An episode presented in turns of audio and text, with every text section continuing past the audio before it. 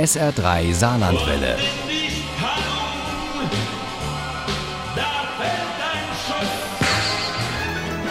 Der Krimi-Tipp.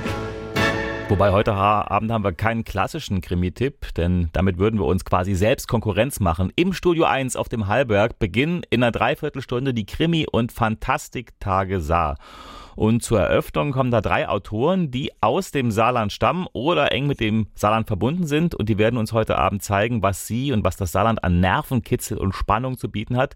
Äh, ich nutze jetzt mal den heißen Draht zu unserer SA3-Krimi-Beauftragten Uli Wagner drüben in Studio 1. Uli, wie geht's euch denn? Es geht uns ganz gut. Also wir sind freudig äh, gespannt, sag ich mal so. Und wir sind auch schon vollzählig. Also da ist zum Beispiel die Malian Wall. Guten Abend. Guten Abend. Zum ersten Mal bei den Krimitagen Saar dabei. Wie ist das? Ist schon ein neues Erlebnis. Aufregend. Sie ist nämlich meine Krimi-Entdeckung des Jahres 2016. Ein gebrochener Fuß ist manchmal auch zu was gut. Mit dabei auch Markus Imsweiler, etwas bekannter als Marian Wall, war schon etwas länger im Geschäft und gerade mit dem Rad den Hallberg hochgeradelt. Genau, ich komme direkt aus Heidelberg-Mannheim und ja, freue mich sehr, mal wieder einen Besuch in der Heimat abstatten zu dürfen. Der ist nämlich nicht nur Krimi-Autor, sondern auch Marathonläufer. Ein Marathon hat er heute nicht hinter sich, aber zehn Kilometer, ne? Genau, das muss dann schon sein vor so einer Veranstaltung. Zum Fitmachen. Und last but not least, Isabella Archan, lange hier am Staatstheater, aber seit Anfang dieses Jahrtausends als freie Schriftstellerin und Schauspielerin in Köln lebend. Genau so ist es. Hallo, ich freue mich sehr.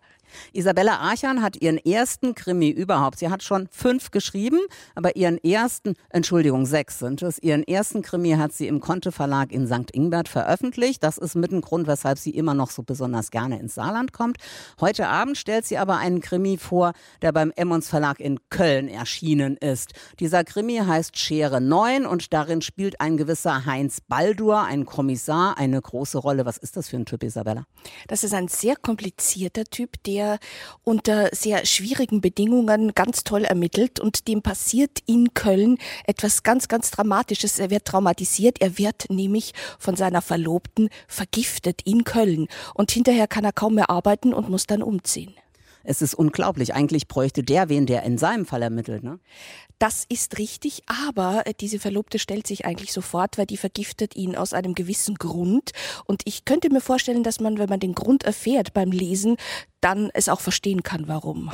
Ernsthaft verstehen kann, wie jemand vergiftet wird? Also nein. Also er zieht dann, nachdem er traumatisiert wurde, von Köln nach Frankfurt wird dort Teil eines Mordkommissariats und hat dann auch mit merkwürdigen Attacken auf Männer zu tun, die ähnliches tun wie er damals, als seine Freundin meinte, nee, mir langt's jetzt. Ja, genau so ist es. Er bekommt einen sehr schwierigen Mordfall. Und ich muss dazu sagen, das ist ein Buch, wo tatsächlich nur Männer sterben, mal zur Abwechslung.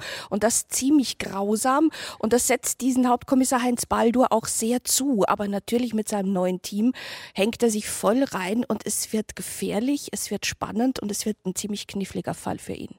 Mehr zu Schere 9, mehr zu den Krimis von Markus Imsweiler und zu den wunderbaren Saarland-Krimis von Malian Wall heute Abend bei der Eröffnung der Krimi- und Fantastik-Sage.